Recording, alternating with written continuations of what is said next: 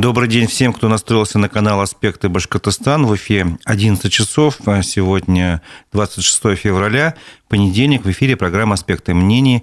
У микрофона Разиф Абдулин, мой собеседник, доктор химических наук, эколог, профессор Марс Гильязович Сафаров. Здравствуйте. Здравствуйте. Напомню, что трансляция идет в прямой, э, прямая трансляция идет в эфире э, в Ютубе на канале «Аспекты Башкортостан». И здесь я прошу вас оставлять свои вопросы, комментарии, нашему гостю, эксперту. Э, ну, будем говорить, естественно, про экологию. Это дело, я так понимаю, всей вашей жизни. Э, последний раз мы с вами встречались где-то три месяца назад. Вот. И за эти три месяца, на мой взгляд, главной темой вот экологической, хотите вы, можете согласиться, может нет, стала проблема золотодобычи в связи с событиями Баймаки, которые привели вот к таким к возбуждению уголовных дел даже и прочее. Э, казалось бы, с официальной точки зрения, э, события в Баймаке, они не имеют отношения к экологии, там их называют это, ну, официальной точки зрения, экстремисты, националисты, сепаратисты, не экологи. Вот. Но мы же не глупые люди, поэтому я все-таки я считаю, что главное Первая причина всех этих событий – это неправильное отношение власти к экологическим проблемам, и оно стало вот этой причиной, спусковым там как бы таким э, механизмом для вот этих баймарских событий. Как вы думаете, так или нет? Вот что э, вам ближе? Какая версия событий, причин событий? Экстремисты раскачали лодку, там, не знаю, сепаратисты, националисты, или все-таки это экологические проблемы вызвали людей на площадь? Ну, вот такая попытка связать э, протестом каким-то там обязательно, что кто-то что-то хочет раскачать лодку. Я считаю э, очень неудачным пиар-ходом тех людей, которым все это не нравится. То есть предпринимателей, золотодобытчиков, властей. Они во всем видят какую-то корысть, чью-то руку эстонскую там и так далее, да. А речь ведь идет о другом. Речь идет о том, что башкирское Зауралье из-за золота, золота добычи, и не только, добычи меди, других ценных материалов, просто со временем исчезнет. Я даже думал, если уж мы коснемся вопроса золотодобычи, то не разглагольствование профессора по этому поводу слушать надо, который то ли донесет до читателей, зрителей, слушателей, что там творится, то ли не донесет. Надо просто посмотреть. Вот у нас Баймакский район посетил глава республики. Ради Хабиров. Хабиров, да? На вашем веку их было уже да. трое, как минимум. Да. Вот посмотреть надо просто не на Хабирова, конечно, да, а ландшафт вокруг него, вокруг этого события, да, это же ужас, это надругательство над землей. Я вам теперь уже приведу цифры, хотя я знаю, что люди не очень любят цифры. Вот на знаменитом Семеновском месторождении рассыпного золота есть участки разные, не, не один участок, и каждым участком занят своя бизнес-структура – так вот, одна из них на Таналыке, река Таналык, там добыча золота, по крайней мере, занималась э, бизнес-структура под названием Таналык. ООО «Таналык». У меня в руках оказался отчет этого, этой структурой за 2019 э, год. Вот я вам просто приведу цифрой. За год эта структура испортила землю до неузнаваемости на 174 гектарах. Это ямы бесконечные, э, в общем, всюду, где копались добытчики руды. По открытым способом, надо сказать так, 174 гектара – они вытащили 540 тысяч кубометров руды. Гигантская цифра, я считаю. Ну и добыли золото. Сколько? Ну, может, килограмм, я не знаю. 18 килограмм. 18 килограмм. Да. Вообще говорят, что месторождение, где 15-20 грамм на тонну золота, это богатейшие. Таких уже практически нет сейчас. Для рентабельной полтора-два грамма на тонну. Вот я подсчитал, 540 тысяч поделил на 18 грамм. Получается, что с одной тонной руды добыто 0,034 грамма. То есть 334 миллиграмма золота. Ну, то есть вообще не рентабельно. А зачем тогда производством-то заниматься, если не рентабельно? Вот. Теперь вот представляете, э, большегрузы автомобилей, взрыв, взрывные работы проводятся, экскаваторы, бульдозеры, тяжелейшая техника работает, да, 18 килограмм. Это еще много. Ты назвал меньшую цифру. Угу. По наитию, так сказать, да. Вот. Я подсчитал, какое, как, на, на какую сумму выработано золото. Сегодня то, грамм золота стопроцентный почти что, 99,9. Стоит, один грамм стоит 6100 рублей. Так. Если перемножишь добыто золото на сколько? На 110 миллионов рублей. Ну, согласись, что-то очень маленькой цифры. Ну, тут либо два варианта я вижу. Либо отчеты неправильные, скрывается настоящее количество золота, либо добывается что-то еще, какой-то другой минерал, там еще какая-то вещь, может, камень. Нет, при этом добыто еще 41 килограмм серебра. Но это же все равно не покрывает расходы. Это значительно меньше стоит, чем золото, но все-таки, все-таки, да. Но если бы не, не рентабельно было, э, ребята бы не работали. Да, вот все-таки а как Я вот... вот подумал, что они сделали с землей э, около Таналыка, да, и сколько денег выручили, да.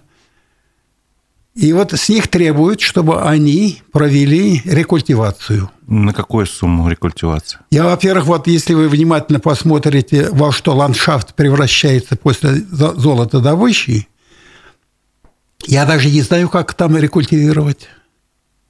Это э, не, не такие, как Сибайский карьер, но карьерой, глубиной 15, 20, может быть, 30 метров. Э, изрыты до невозможности земля. Как быть-то, как рекультивировать? У меня, как у инженера, здравомыслящего человека, просто даже идей нет. Это, видимо, надо весь этот грунт, руду, все это обратно засыпать на место. Да, но до этого еще ее надо обеззараживать. Вы знаете, как золото извлекается? Я хотел спросить вас, какие вот, э, вот руду да, процессы происходят? Буль, э, на самосвалах самосвал берет 60-70 тонн за один рейс, вывозят э, золото извлекающую фабрику ЗЭФ. Там его, эту руду измельчает порошок практически – это такие барабаны вращающиеся, а внутри барабанов чугунные шары диаметром 10 сантиметров, весом 9 килограмм. Они при своем движении ударяются о ту руду и измельчают, справляются со своей. Значит, первая задача – измельчить 540 э, тысяч кубометров руды – Гигантская задача. Измельчили. А как золото извлечь, где там э, на тонну один грамм и меньше? Есть методы. Это в инженерном мысли, имея в виду возможность человека, можно восторгаться. Как можно из тонны руды вытащить один грамм содержащегося там золота? Справляются. Более старый способ, известный с древнейших времен – это руду, вот это измельченно обрабатывает ртутью. Угу. Ртуть обволакивает частицы золота, пластинки. Они бывают миллиметр и меньше, до полутора миллиметров.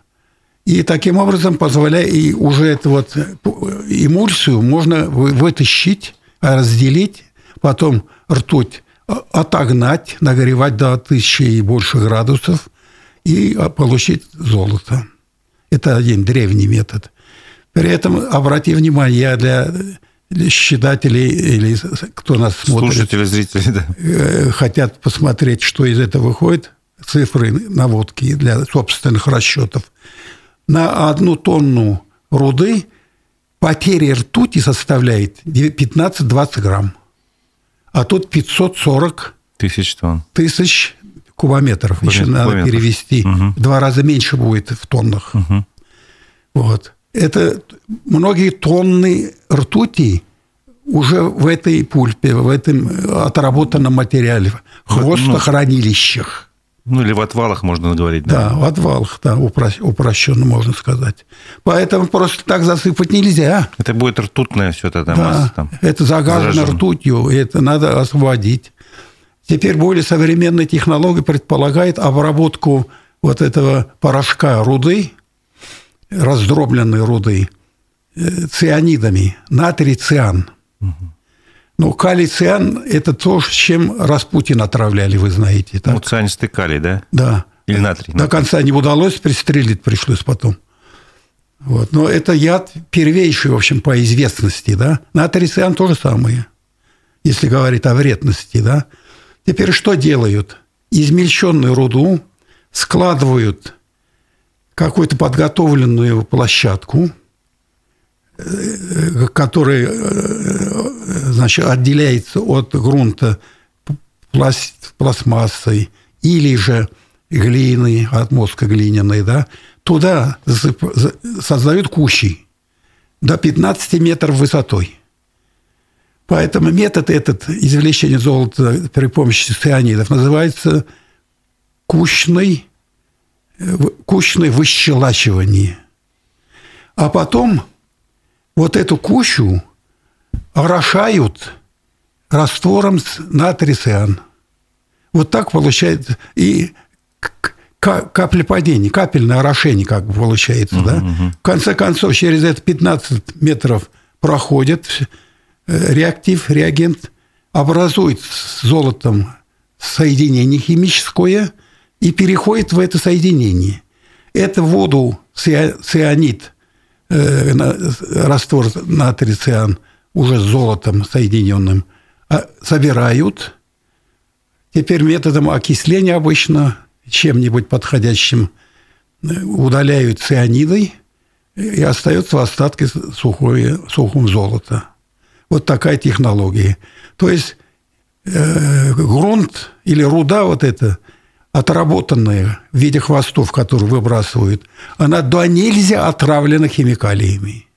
Это вы только про одно месторождение сказали, Семеновское. А так во всей а стране, во всем мире. Сколько, лет, сколько предприятий работает не только же на этом месторождении, там же у нас много... Известно, вот, например, в Башкирии выдано лицензии 67 у них, правда, отобрали 20 лицензий вот под горячую руку. Сейчас 47 вроде осталось. Объясните все-таки, как вы понимаете, почему... Так вот, я... Не, закончили, да? Да, теперь вот этот грунт тоже надо детоксикации подвергнуть, потом только можно было бы Вернуть. засыпать обратно в эти карьеры. Но вы представляете, во сколько это обойдется все? Ну, я думаю, еще раза в два дороже станет золото. Какой два раза? Это миллиарды стоит будет выручили 110 миллионов. Поэтому есть, мне кажется, есть такой негласный общественный э, договор. Золото нужно государство, золото добывают, но оно, если рекультивацию проводить потом, после истощения месторождения, станет невыгодным, нерентабельным, никто золото добывать не будет. Поэтому так или иначе закрывает глаза на то, что золотодобытчики никогда не проводят рекультивацию. Это, вот, например, на Таналыке это 175 гектаров, уничтоженные на столетие земли, на века уничтоженной, которая не подлежит и никогда не будет подвергаться рекультивации. Вообще золотодобыча – это несчастье для того, где это золото найдено. Я еще одну цифру не могу не привести. Э, модницы и не только любят золотые колечки. Так вот, на изготовление одного кольца надо столько золота, что для этого надо создать 20 тонн отходов. одно кольцо 20 тонн отходов. Я сейчас смотрю на свое стоит, кольцо да. и... И поэтому, обручальное. услышав эти цифры, моя жена говорит, вот чтобы спасти э, животный мир, чтобы у них шкуры не снимали, соболь там и прочие, да, женщин призывает не наряжаться на меха. Не, да, не покупать да. эти штуки. я почти готов выступить с такой же инициативой. Проще золотые кольца. Они обходятся слишком дорого для природы и для человека, с другой стороны. Одно кольцо – 20 тонн отходов. Ну хорошо, а государство вот может... поэтому я думаю, что надо вообще сразу решение проблемы – рекультивировать отход, э, вот эти земли, испоганенные золотодобытчиками, невозможно. Экономически невозможно. Денег таких нет. Так надо честно признаться этому. Честно признаться, что это невозможно. Людей перед тем, как приступить к отработке золота, надо переселять, выплатить компенсации, трудоустроить, жильем устроить и так далее. Это будет честный подход. Ну вот, смотрите, комментарии э, нашей аудитории. Можете тоже сказать, да, нет. Э, экологическая катастрофа в республике, никто толком не будет делать рекультивацию земель.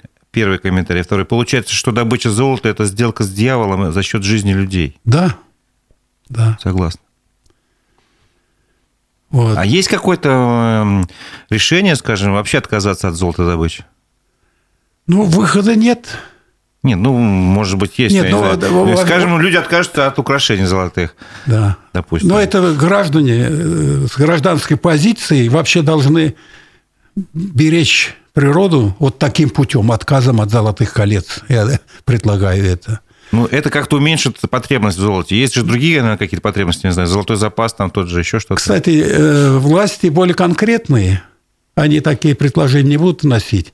Вот мне понравилось, кстати, очень интересное предложение, которым занято правительство Башкирии. Так. По указанию Хабирова они разрабатывают проект закона. А почему вот рекультивации не делают? Не от того, что люди плохие – Денег нет. Ну, понятно. Миллиарды нужны, а откуда их брать? Вот поэтому э, э, разрабатывается законопроект, как мне известно, чтобы вот вместо с лицензией разработчику месторождения дали обязательство создать фонд рекультивации после того, как э, это место будет исчерпано золотодобыча на этом месте, чтобы деньги были. А как вы думаете, после этого бизнес просто, может быть, отвернется от этой отрасли, скажет, а нам это не выгодно, слишком много денег тратить придется? Нет, если золото нужно государству, оно должно взять на себя эти расходы. Вот взять ежовые рукавицы и обязательно, чтобы деньги были, и чтобы его не эти э, э, бизнесмены, которые по Энгельсу за 300% прибыли готовы мать родную убить. Так не они озабочены были рекультивацией земли, а совсем другие деньги должны независимо от них быть, чтобы вот они ушли, деньги остались у... Это хорошая идея, но как бы есть ли примеры решения вот подобных подходов в других странах? Не знаете?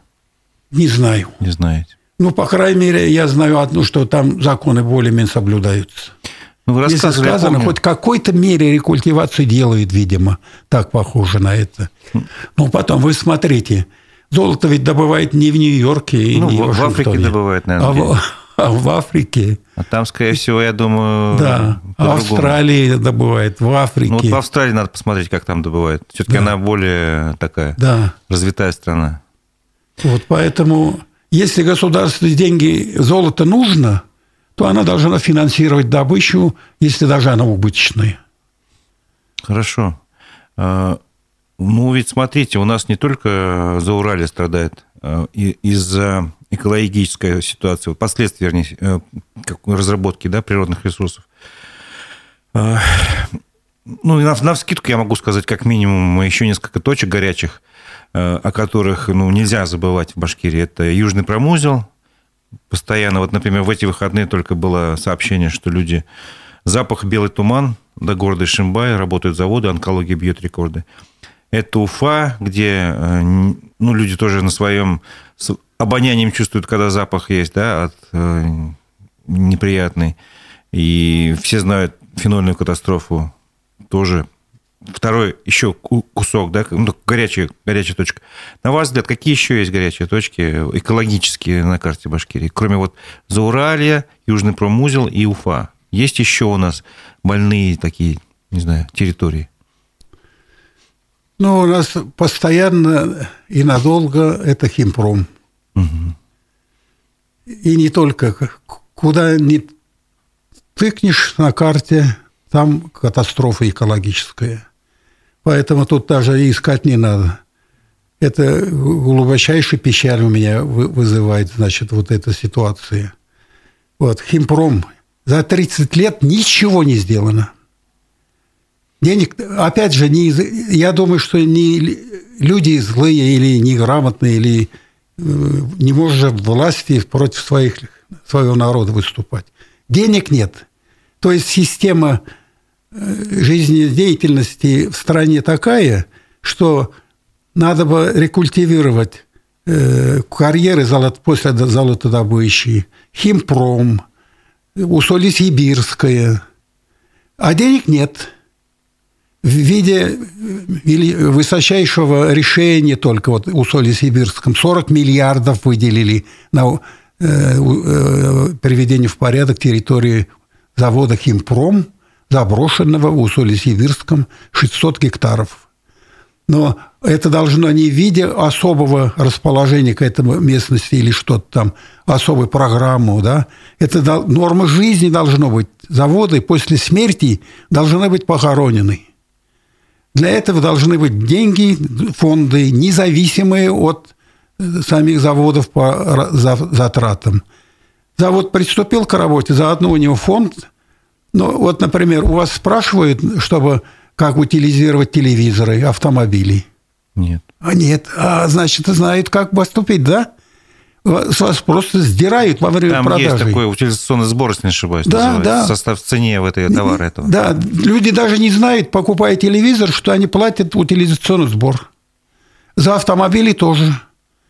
Вот. Ну, значит, нужен такой сбор платить за завод. Да, но я тебя уверяю, что бизнес косми ляжет, чтобы не было такого изъятия из, из оборота у него таких гигантских сумм, которые потребуются, которые попадут в этот фонд. Но наша задача, чтобы такой фонд существовал.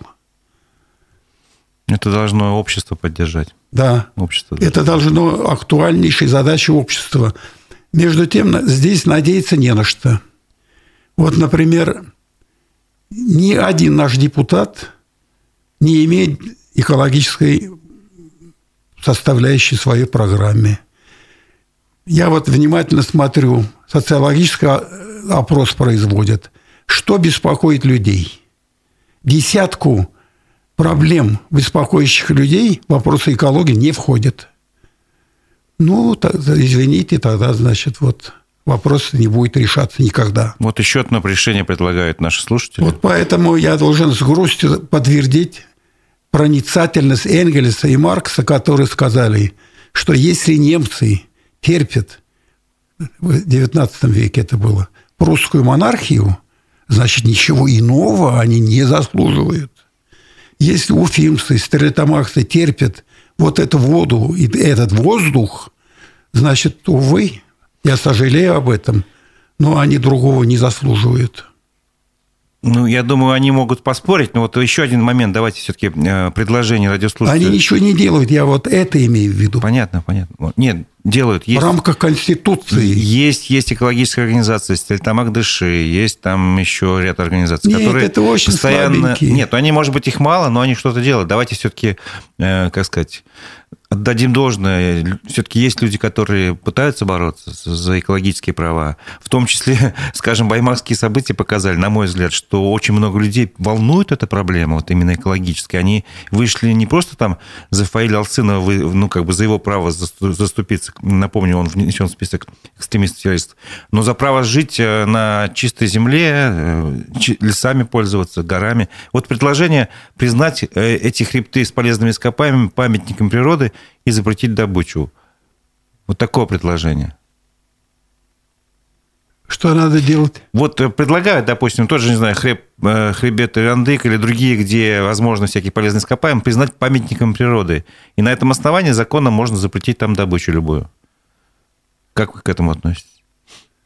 Ну, я не думаю, что... Слишком фантастическое? Да, памятником природы объявить можно, но нельзя ограничивать сильно э, хозяйственную деятельность людей. Люди от животных отличаются тем, что они, э, им присуща хозяйственная деятельность. Они преобразуют природу, удовлетворяют свои потребности. Для этого строят заводы, фабрики, шахты. Поэтому я никогда не выступаю против заводов, фабрик и так далее. Я говорю, что они должны работать, но работать не в хулиганствующем режиме. Ну, плюс иметь э, на перспективу, понимать, что рано или поздно завод закроется. Да. Нужно предусмотреть эти последствия, нужно предусмотреть какие-то налоги на да. К моменту закрытия экологический фонд должен быть достаточный для рекультивации, и он должен быть независим от обанкротившегося хозяйственника – и он должен переходить в ведение местных властей или ну властей в общем они должны организовать эвакуацию э, все это дальнейшую работу по приведению в порядок разрушенной природой. Когда я готовился к нашей встрече, я посмотрел э, информацию по поводу сырьевого, э, источников сырья для БСК, для башкирской содовой компании. И нашел одну цитату в 2020 году, 2019 году, что запасы Шихана Шахтау будут исчерпаны к концу 2020 года, и этим как раз э, было вызвано то, что дали лицензию на Куштау, чтобы разрабатывали еще один Шихан. И это вызвало известное событие. Народ как бы отстоял гору. Но сама по себе задача, она ведь э, этого сырьевого ну, базы не решена, на мой взгляд. Уже 24 год, правда, Шахтау до сих пор разрабатывается. Конкретный Я вопрос понял. первый. Насколько еще этого Шахтау хватит? Разиз Рауфович, я проведу точку зрения, что профессионал, не глядя, просто обманет любого любителя. Ну хорошо, да. попробуйте обмануть. Вот вы сказали, будет исчерпано. А что вы имеете в виду? Вот гора будет снесена, да? Как э, шахта вот снесен, так и другие будут снесены. Но дело в том, что Э, вот это месторождение, если считать Шиханой, над землей торчат конусы. А там еще это, внутри. Это Шиханой. Угу. Высотой до 200 метров. Так вниз-то идет тоже 200 метров. Причем не конус, а цилиндр идет. То есть, если тут добывали сверху шахтау, разрабатывали 70 лет, значит, внизу подземным способом можно Э, они обеспечены сырьем на еще ближайшие 150 лет. Ничего не меняет. Те же 6 километров расстояние, только придется углубляться. Ну, они что, первые? Подземные недра, говорят, все ресурсы находятся под землей и добываются под землей. Так почему должна БСК не добывать под землей, а должна обязательно над землей иметь? Надземные источники – исчерпаны действительно в виде одного шихана. И второе. Известняка в Башкирии столько, что все человечество за миллион лет не переработает. Вот вы спускаетесь с верховьях реки по Белой, Уфимки, Юрюзани и так далее. Крутые белые берега. Это что такое? Известняк? Известняк. Если я правильно вас понял, прошу прощения, что перебиваю, а, сырьевой проблемы как таковой нет. Она, а, нет. Сырья много. Есть проблема только одна. Для, для э, БСК расстояние от завода до шах, до источника сырья. Ну, плюс, наверное, стоимость добычи. Если под землей, наверное, дороже добывать, чем... Вот дороже, просто... определенно дороже, да. Понятно. Хорошо, спасибо. Я хотел спросить, есть ли какие-то альтернативные технологии для добычи соды? Да, для вы заметили, соды? что они не очень взволновались тому, что им запретили шиханы использовать. Потому что они всегда знали, что если не удастся, они будут углубляться. Но я помню, сколько было вот этих убедительных достаточно с точки зрения как раз непрофессионала презентаций, пресс-конференции со всяким материалом, где говорилось, что вот это нам не, не допустим, невозможно дальше работать. Вот Куштау не подходит, потому что там э, не то содержание. Ну, там, видите только моя шахта, книга только Таратау подходит. под названием «Шиханы должны жить» это как раз я оппонирую их аргументам. Вот они говорят, если Шихан не дадите, завод остановим. Остановится. 10 тысяч человек останутся без работы. Простите, БСК – это три завода. Это Каустик, Березники и Стрелтомахский содовый. Почему должны Березники останавливаться, если им не дали Шиханы? Почему должны Каустик останавливаться? Совершенно непонятно. Вот я же говорю, что специалист всегда заткнет за пояс дилетанта, не глядя. Вот они врут как угодно.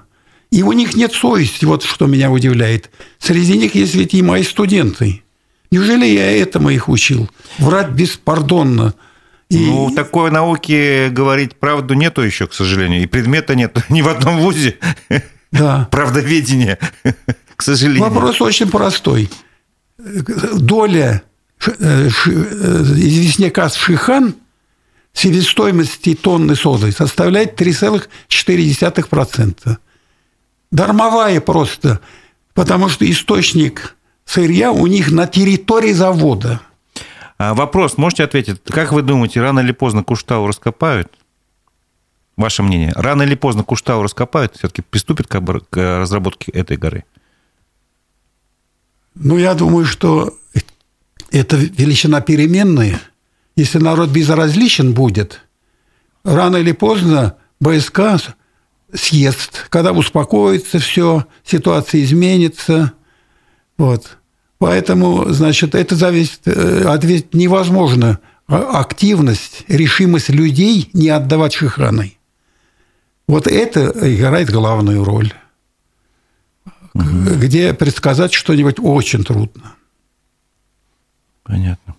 Я, по крайней мере, не спокоен. Это соблазн э, получать соду из известняка Шихан настолько велика, велик, что это будет постоянно давить на ситуацию, и они будут пытаться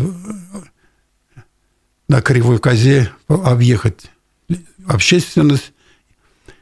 Вот. Кстати сказать, э, в своей книге «Шиханы должны жить», которая была издана в 2019 году, я написал, что ВСК будет просто в будущем копать вглубь Шахтау. Ну, так оно и Я сейчас с удовлетворением отмечаю, какой же умный. Я же это предвидел. Понятно. Вот, поэтому вот ситуация такая, что никакой ну, что не пишут они, то вранье. Это же поразительно просто.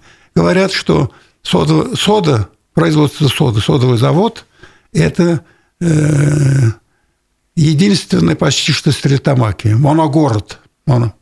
Так там работает по полтора-два тысячи человек. Стрельтомаки, знаете, сколько заводов, где работает больше? Каустики 6 тысяч работает. Теперь там, значит, завод есть нефтехимический опытный, каучуковый завод, завод «Авангард» пороховой. Ну, я э, не перечисляю все, что ну, есть. Там есть Теперь хотят добавить завод. еще десяток заводов. Я хотел как раз эту тему коснуться вот, э, по поводу особой экономической зоны Алга, если не ошибаюсь, так она называется. Э, там уже собираются строить э, несколько химических производств. И вот буквально в эти выходные была новость, что прошел очередной инвест-час, под руководством главы республики. И на нем, значит, одобрили очередной, э, вот сейчас прочитаю, масштабный импортозамещающий проект на территории региона планирует реализовать компания «Химинвест».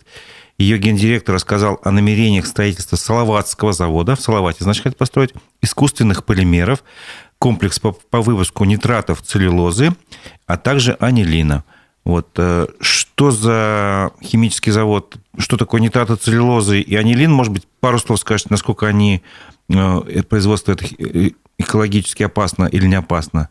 И вообще, стоит ли на территории этой зоны Алга строить новые химические заводы, когда уже экологическая ситуация и так напряжена там? Мое мнение доктора химических наук таково, что в районе Стритамак Салават, южном промузле, ничего химического нельзя строить. В то же время можно строить любые другие заводы. Поэтому надо отвалить от химии, химии хватит. Надо прислушаться к Ельцину. Так, а что Ельцин сказал? Давайте напомним. Да. Он сказал, что перенасыщено, тогда было перенасыщено этот э, южный промузел химией, что это преступление было, политическая ошибка была. Я, с этого за чтение этого абзаца мы же начали с вами. Так как можно теперь снова строить там химзаводы? Заводы надо строить, но не химические. Поэтому плохую свою работу властям не, слой, не следует прикрывать ни зелеными, ни, ни другими э, слоями общества. Заводы, на, я вот это четко, чтобы было, заводы надо строить. Но не химические. Но не химические. Химические надо запретить. Э, собственно говоря, извини меня, но они это сделано. Вот у меня здесь я принес специально постановление ЦК КПСС Совета Министров, который запрещает строить химическое производство в Уфе. Это в каком году было принято? В 81-м. В 81-м, еще да. до всех фенольных событий даже. М? До фенольных событий это произошло еще. Да, да, фенолом не связано. А потом, а причем а, сразу человек находчивый ведь, а тут же нет запрета в Стрельтамаке, да? Да. Ничего подобного. В том же постановлении сказано ограничить строительство следующих заводов в следующих городах. И там Стрельтамак. Я могу показать. Я ну, думаю... Я думаю, мы вам... Вы человек да, честный. Я это постановление принес, само постановление. Хорошо. Ну, тут, я думаю, власти могут сказать, это 81 год, нас это то правительство не касается, ЦК КПСС, мы уже давно не в КПСС, и все. Типа, это постановление... Постановление правительства, при... Э, федерального. А? Федерального или республиканского? СССР. СССР, да, союзного даже. Угу обретшее силу закона, нельзя так легкомысленно говорить, что вышло. Так тогда отмени. Отмени тогда этот закон, как вышедший и неактуальный. Но это говорит о том, что, к сожалению, вот эти многие законы у нас, они хорошие, но не выполняются. Вот теперь второе. Признавая чудовищную ситуацию экологии в Южном промузле и в Уфе, правительство России – приняло постановление какое? 781 по Стрельтамаку об улучшении экологии Стрельтамака. И приняло постановление 556 э, по Уфе об улучшении экологии в Уфе и Благовещенске. Оба это постановления, принятые в Уфе 30 лет назад, в 90 году – 2 июня, как сейчас помню, потому что это был результат общественных протестов, активностей, живая цепочка и все митинги и так далее. А, они были как раз направлены на то, чтобы это постановление приняли, 556 приняли. Там написано, Уфу, чтобы оградить от влияния промзоны северной через Шугуровку, поставить на южном водозаборе – химический барьер ограждения. То есть воду очищать от химических загрязнений, попавших в воду через Шугуровку, э, через озон, через озонирование. Построить станцию озонирования. Построили? Господи, если ты спрашиваешь у меня, ты спрашиваешь, а не рядового уфимец, то что далеко уже мы пошли? Нет, ничего не построили. Начали намывать на э, южном водозаборе площадку для строительства и прекратили на этом. И это имело печальную судьбу и для постановления, и для озонаторной станции, и для меня. Потому что э, не просто ведь предусматривалось построить, а средства указаны были. Я спрашивал лично у Ельцина – как нам строить, если СССР нет сейчас, а постановление СССР? Он сказал, мы являемся правоприемниками СССР. Мы даже долги СССР все выплатили и выплачиваем. Лишние доказательства, да? Поэтому постановление это действует и сейчас. В то время говорил, да? Но, говорит, сейчас тяжелейшее время. Мы на пенсии не можем найти деньги. Где тут на ваш водозабор, э, станцию озонаторную найти? Но, говорит, я вам помогу. Ну, это было, может быть, по крайней мере, честно. С другой стороны, согласитесь, потом же в тучные 2000-е годы э, страна накопила огромные резервные фонды, которые можно было Нет, он, он э, реально, что было, я рассказываю. Я говорю, да, ну потом же можно было как-то найти деньги, да. они же вроде как накапливались. Вот он говорит, вы ведь находитесь во главе три нефтеперерабатывающих завода у вас в черте города Уфы. Перерабатываете 40-50 миллионов тонн нефти. Я вам выделю несколько эшелонов нефти, чтобы вы продали для а. целей озонаторной станции. Так. Он выделил. Мне докладывали все время, поскольку я был во главе Объединенного комитета общественных организаций, что два эшелона с нефтяных заводов поехали в сторону э, Европы. По-моему, во Францию. Там продали за 3 миллиона 400 тысяч долларов. Вот до сих пор я знаю. А кто украл эти деньги, куда дел, я не знаю. Ну, то есть деньги, вернее, нефть ушла, деньги не, не вернулись? Их украли. Причем, что интересно, я написал об этом статью в «Комсомольскую правду». Куда делись нефтедоллары? Главный редактор газеты нашей отказался публиковать и говорил, после этой статьи тебя не сносить головой. Где с деньгами связаны, вот с такими, тем более я не буду говорит, потом всю жизнь каяться, что убил тебя, помогал. Хусаинов это был. Евдат Бахтиярович. Евдат Бахтиярович. Так удалось в комсомолке уфимской тираж был, да? Угу. Вот. В итоге, значит, я поссорился, или, вернее, после этого я врагом стал Рахимова. В итоге не получил звание академика Башкирской а, республики. А это 50-60 тысяч в месяц. Вот помножьте с 90-го года. Ну, как раз на эшелон, на три... может, наберется. На один. Теперь поссорился на этой почве с Хамитовым, будущим президентом. А он тогда, по-моему, возглавлял Госкомитет по, охране природы, Да, да, да. Главное, мне самому смешно было, как одной статьей поссориться со всеми первыми лицами Башкирии на многие годы. А с Хабировым вы тогда же не поссорились? Нет, с Хабировым не удалось мне. Ну, вы можете поссориться сейчас. Теперь почему Хамитов почему обиделся? Он же зеленый был. Ну да. По э, лозунгам, под лозунгом зеленых прошел к э, власти, пришел.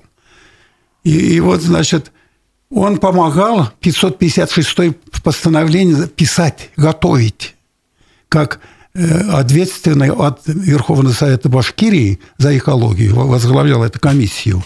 И он был в комиссии по подготовке этого постановления. Это его творение. И вот когда, значит, он стал министром, в то время уже экологии Башкирии, он стал резко против строительства, например, озонаторной станции.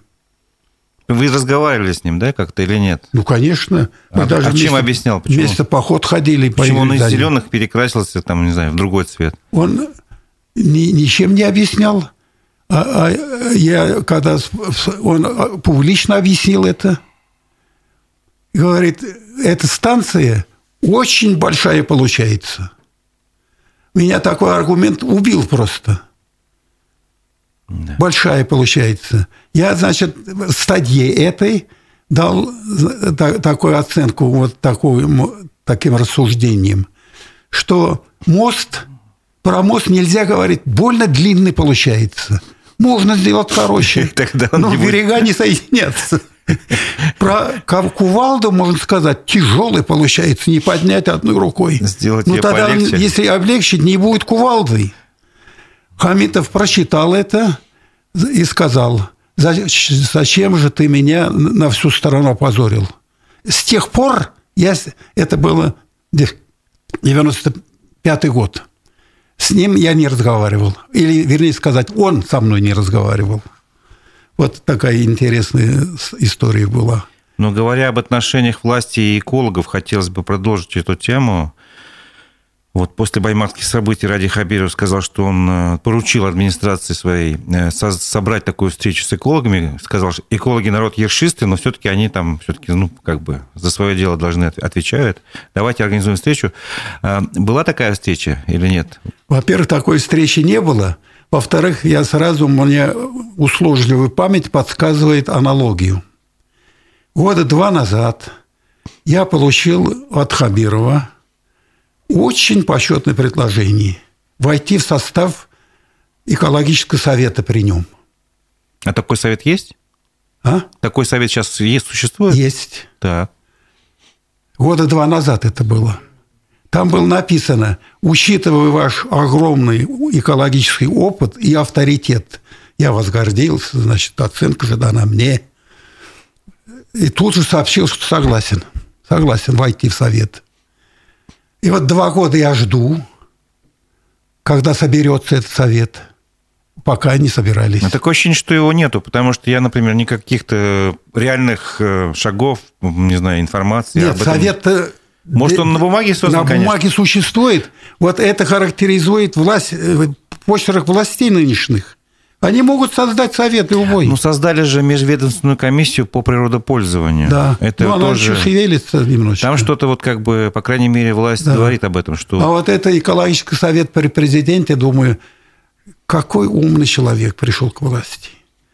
Я как-то читал Карнеги, угу. он там американский психолог, да, как приобретать друзей и не приобретать врагов. Книга есть его. Там, там он очень интересно пишет, что что к чему в этом вопросе. Значит, вот, э, чтобы не приобретать врагов и приобретать друзей. Вот. Он пишет, мы отклоняемся надолго уже как-то. Ну, скажите об этом, да. Что там нужно, чтобы не, не приобретать врагов? Да. Возвращаясь, Ладно, не будем. Возвращаясь в 90-е, хочу поговорить и как-то сравнить ситуацию в 90-е, когда общественные организации даже создали объединенный комитет на фоне вот событий экологических, сумели как-то объединиться и даже пусть э, принять решение, заставить правительство принять решение, пусть которое сейчас не выполнено, но все-таки заставили, да? Э, вот. И что происходит сейчас? Э, у меня такое ощущение, что сейчас это ну, достаточно сложно сделать, потому что ну, вот события в Баймаке показали. Люди собрались, они мирно, без оружия хотели выразить свое отношение к какой-то ситуации. Слушай, извини, пожалуйста, мы наших слушателей, зрителей не можем неведения оставлять, да? Что Карнеги сказал? Давайте. Он говорит, что один есть самый знаменитый менеджер Америки, которому платили миллионы в месяц долларов, да? Вот он говорил, его знаменитое высказывание. Я, говорит, этот менеджер говорит, я, говорит, горжусь тем, что мне удавалось руководить людьми умнее меня. Да, это очень хорошее. Да. Вот, и я подумал, ну надо же, вот нас собирают не то чтобы умнее, разумных людей. Ну, в любом случае, вы же специалист комиссии, в сфере экологии, комиссию. явно там обладаете большими да. компетенциями, чем тот же Хабиров. советник э, Хабиров звонил мне, вот, пожалуйста, войдите в совет этот. Я вас гордился даже с женой начал вести себя по-другому. Ну, то есть, если говорить коротко, на, вот, на какую-то встречу, предполагаемую с экологами, вас не пригласили еще? Ни разу. Не собирали ни меня, а я имею в виду, этот совет не собирали ни разу. Ну, я просто говорю, что... Зачем его создавали, непонятно. Понятно. Понятно. Так, и что еще мы хотели обсудить? Я хочу поговорить о ситуации общественной, э, о влиянии общественной атмосферы на экологическую активность. Вот сейчас события в Баймаке показали, что даже прийти просто смирно, значит, и выразить свою позицию э, по экологии в Заурале, это значит, можно попасть под обвинение в экстремизме там, и прочее, там, массовые беспорядки. А, на ваш взгляд, сейчас возможно что-то произойти такое, чтобы люди собрались и объединились вот на почве экологических проблем? Или уже события Баймаки показали, что все, хватит, ребята, сидите по домам. Сегодня мы приводили пример слова Берии, лучше сидеть дома, чем просто сидеть? Ну, во-первых, не надо обманывать себя, что события в Баймаке Кремле признали не событием. Так. Сказали, что такой общественный протест им неизвестен. Там это э, ну, прерогатива местных властей. Да. А так оно и есть.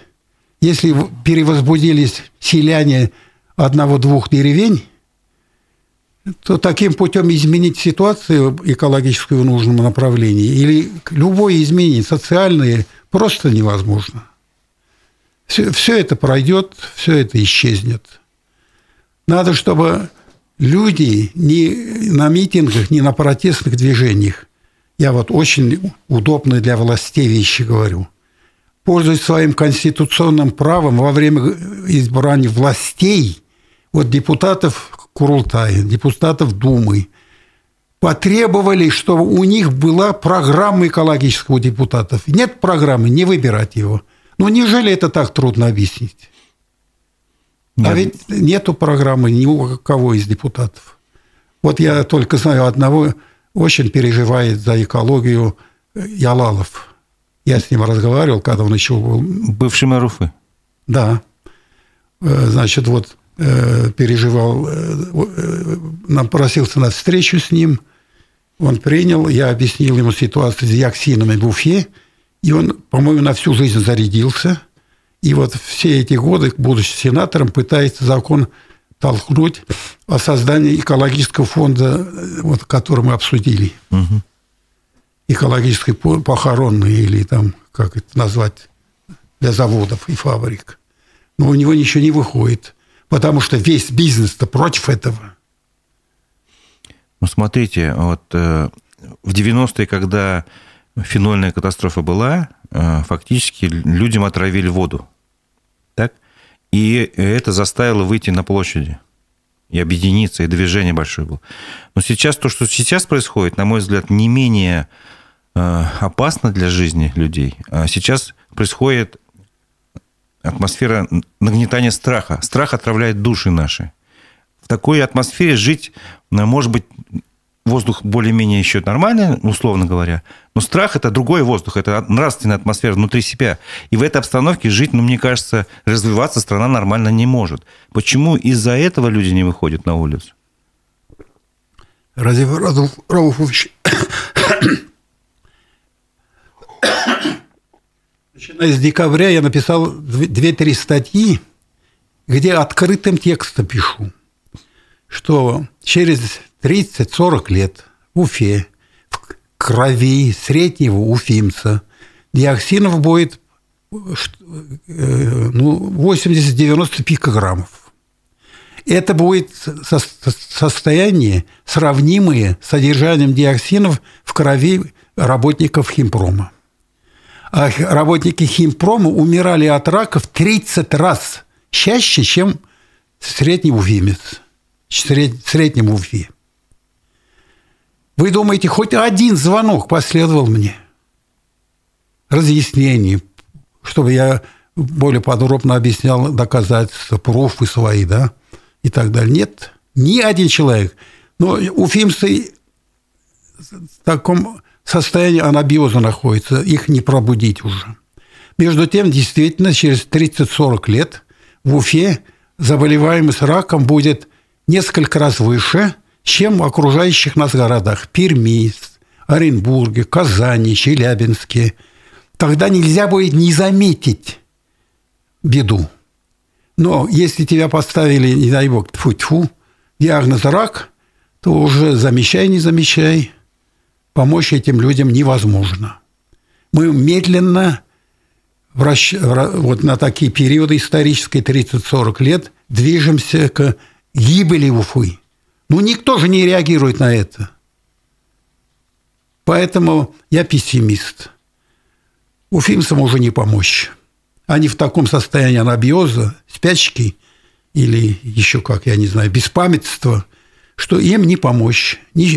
А делать не надо ничего страшного такого не, через себя.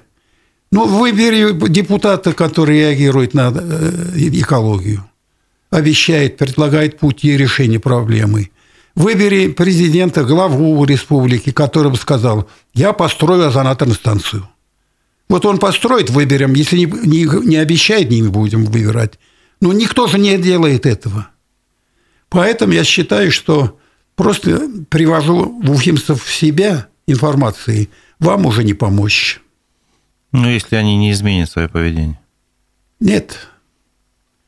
Они почему-то думают, что одновременно экологией и социальными вопросами нельзя заниматься. Мы, мол, заняты хлебом насущным. Так занимайся, занимайся и здоровьем своим, занимайся экологией. Они же не вместе, а ты же не делаешь одно вместо другого. Это все можно делать одновременно. Удели внимание, пока в повестку дня экология уфимцев не вошла. Меня вообще-то убило вот это, такой информации, я что-то приведу. Значит, YouTube опубликовал интервью со мной и с другими уфимцами по поводу экологической ситуации из диоксиновой под названием «Катастрофа в Уфе». Ну, такое название дали, что мне даже самому интересно стало, о чем там речь идет. Оказывается, в том числе о моем интервью. Вот. Теперь опубликовано там, что это примерно 3 миллиона человек посмотрело и за рубежом, и где массово, в общем, это очень много, так ведь, да? Ну, конечно. Три с половиной тысячи комментариев. Примерно 500 комментариев у фимсов зрелого возраста, которые пишут, что они первый раз слышат. Первый раз слышат, что в Уфе фенольная катастрофа была. О диоксинах еще, не, еще меньше слышала. Я не знаю, этим людям уже не помочь. При таком безразличии. Но это наш менталитет. Других людей нет. Как Сталин говорил, когда ему жаловались, что там этот писатель пьет, этот там Фадеев бабник там и так далее.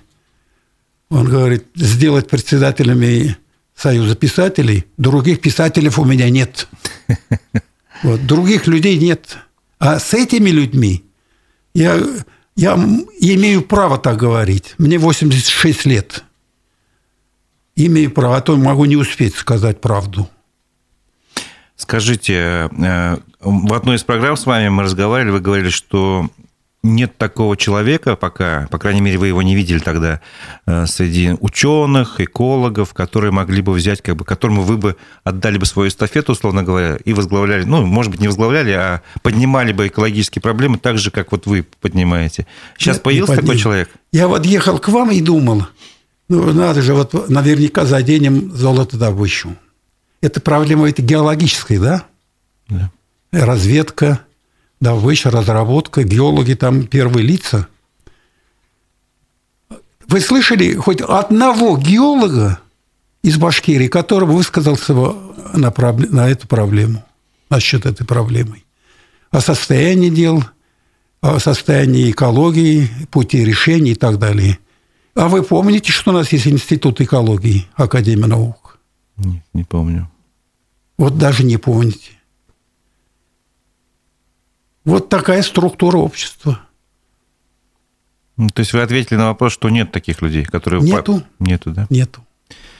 Повсеместно, вот в социальном разрезе, если смотреть, даже бомжи не выступают за экологию. С одного края академики, геологи, например, на их примере, с другого края. И середина тоже без памяти не выступает. Законными путями на выборах. Да. Положение, я считаю, пока безнадежное. Да и мне пора уже сворачивать экологическую деятельность, потому что я вижу с, тоск... с тоской, что это оказался для меня сизифовым трудом. Но тем не менее, как говорится, есть э, такие слова «делай, что должно, и будь, что будет». То есть продолжайте свое дело в любом случае. Иначе вы, мне кажется, измените себе да, назвался груздем, полезай в кузов. Да, тут уж ничего не поделаешь. Да. Пока есть возможность, надо рассказывать. Но разочарование жестокое. Люди безмолвствуют. Как им и положено по классике. Оперы, балеты. Ну, повсюду они безмолвствуют. Почему? Народ безмолвствует, по-моему, еще Пушкин сказал, да? По крайней мере, я слышал. Причем ведь есть пути не, кон, не, не, не протестные. Не конфликтные, скажем, да. такого плана, да? На выборах скажи свое мнение. Ну что ж, давайте вот на этом закончим, потому что наше время подходит к концу. Надеюсь, мы с вами еще в этом году увидимся. И напомню нашим зрителям, аудитории, что у нас в гостях... Был... Подвижка есть или нет? Вот интересно мне, комментарии будут к этой передаче? Ну, они уже же много комментариев. А? Из-за фенола построили южный водозабор в северной части города Уфы, недалеко от Шакши и Максимовки, и выше по течению реки. Что в таком духе? Кто-то комментирует. Вот. Вот и посмотрим. Нужно идти на выборы. Покойный Навальный тоже говорил, что надо идти на выборы а, что, что, что на выборы не нужно ходить. Однако буквально два месяца назад он призывал пойти на выборы. Ну, тут Нет, ну это я не могу не сказать, хотя мы попрощались. На выборы, конечно, ходить надо. Это же ты а, э, играешь на руку тем людям, которые против тебя пашут не участвуешь на выборы, ты облегчаешь им жизнь. Так? Надо да, обязательно на, пойти. Напомню, что Навальный внесен в список, при жизни был внесен в список экстремистов-террористов. Вас благодарят э, за то, что вы заняты только экологией, здоровья и долгих лет жизни. Читаю вам. В общем, спасибо большое спасибо. за участие в программе. У микрофона был Разиф Абдулин. До новых встреч в эфире.